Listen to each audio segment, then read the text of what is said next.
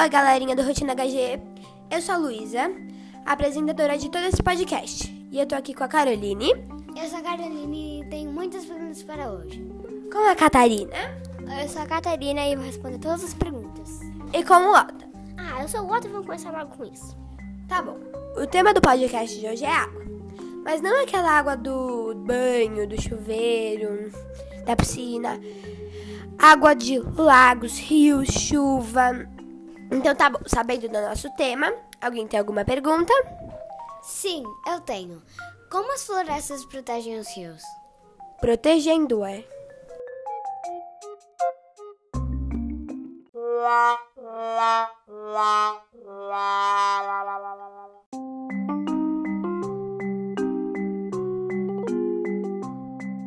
Então, é, protegendo, sim, claro, protegendo.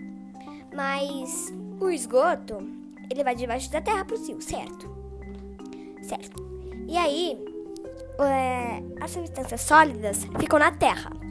E as árvores têm as, as raízes, porque tem uma, uma mata que fica perto do rio que chama mata ciliar. Que são que nem os nossos os cílios que protegem nossos olhos, só que a mata ciliar protege os cílios. E aí, as substâncias líquidas são sugadas pelas raízes. E é assim que acontece. É isso. Alguém tem algo a dizer sobre isso? Eu tenho, eu acho que ela tá errada. Por quê? Eu acho porque, que, porque por causa que eu acho que a mata ciliar protege os rios impedindo que sujeiras sólidas como terra, inseticida e herbicidas caem dentro do rio e também, e além disso, protege ele de desmoronamentos. Tá, faz mais sentido do que a da Catarina. É, realmente, acho que dele tá certo. Mas não existem outros tipos de rio? É, são os rios. Os rios planadores. É, os rios planadores. Não, acho que o nome verdadeiro é rios voadores. Sim, são os rios voadores, mas elas perguntaram para que eles servem. Ah, eu acho que os rios voadores alimentam as aves no céu. Não, isso está totalmente errado.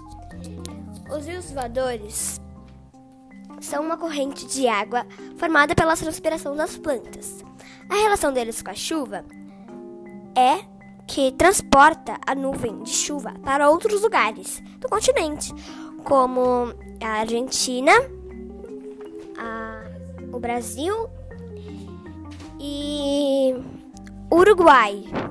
As coisas assim, esses países. Faz sentido, faz mais sentido. Acho que ela tá certa. Obrigada.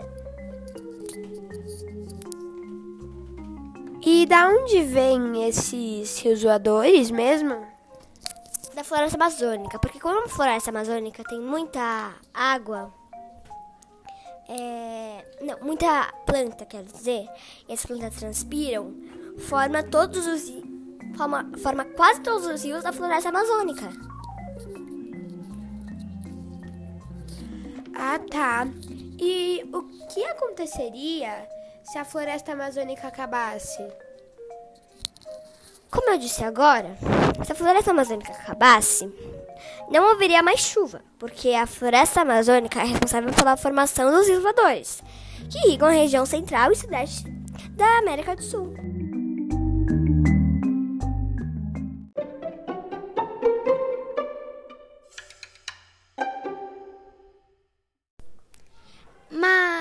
Se a floresta amazônica, amazônica é tão importante, o que as pessoas podem fazer para evitar a destruição da floresta amazônica?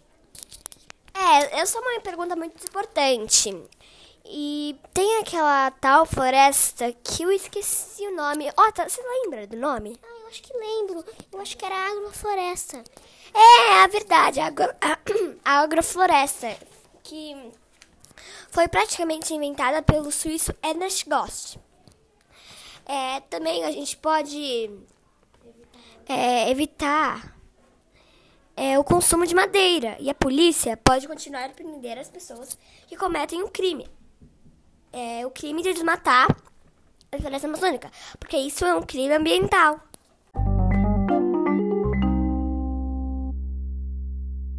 Então, galerinha, a gente vai ficando por aqui. E até o próximo podcast. Tchau! Tchau! Tchau!